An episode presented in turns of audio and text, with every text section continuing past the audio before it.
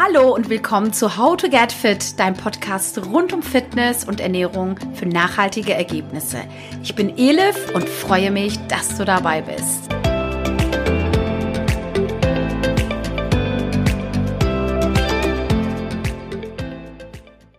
Ja, Wahnsinn. Und es ist schon wieder Mittwoch und natürlich ist Podcast-Zeit. Und bei How to Get Fit geht es heute um das Thema mit Krafttraining abnehmen. Ist das möglich?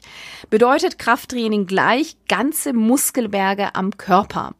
Ja, ich muss ganz ehrlich gestehen, dass ich gerade bei Frauen kein Fan davon bin, wenn sehr extreme Muskelpakete vorhanden sind. Aber das ist natürlich auch Geschmackssache. Ich empfehle auf jeden Fall Krafttraining und es bedeutet auch nicht immer gleich, also Krafttraining gleich Muskelberge. Das kann auch jeder für sich ähm, ja selbst bestimmen und entscheiden, wie weit man da geht. Und ich denke, so ja bisschen straffe Beine, schön geformte Arme, ein knackiger Po und ein trainierter Bauch, na, dagegen hat doch keiner was.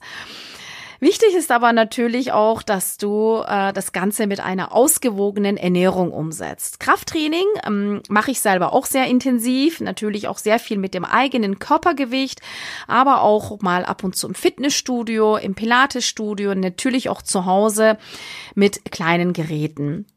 Und mit Pilates wird so oder so die Tiefenmuskulatur und fast alle Muskelgruppen trainiert.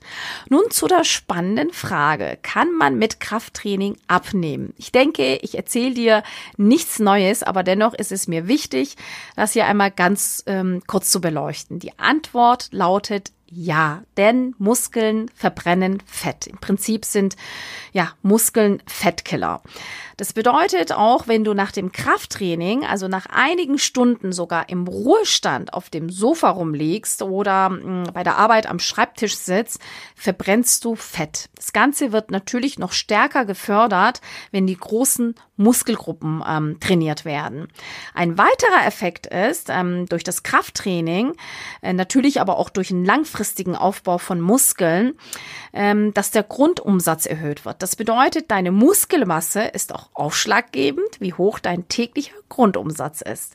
Aber ich denke, das weißt du auch schon. Und zu dem Thema Grundumsatz mache ich auf jeden Fall noch eine separate Folge. Wenn du keine Lust hast ähm, auf das Fitnessstudio, dann kannst du natürlich mit Pilates, Yoga, aber auch mit kleineren Geräten zu Hause trainieren.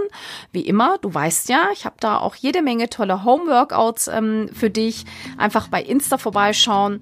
Und übrigens, abschließend, was mir noch wichtig ist, nur mit Ausdauertraining, also wissen wir ja alle, wie zum Beispiel Fahrradfahren, Joggen, Crosstrainer plus gesunde Ernährung, hast du zwar am Anfang sehr schnelle Erfolgserlebnisse, aber du willst ja das Ganze nachhaltig umsetzen.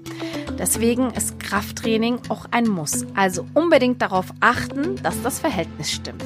Ich wünsche dir auf jeden Fall ganz viel Spaß beim Trainieren und Ausprobieren. Würde mich natürlich sehr freuen, wenn du meinen Podcast bewertest und natürlich auch abonnierst. Bis bald, deine Elif.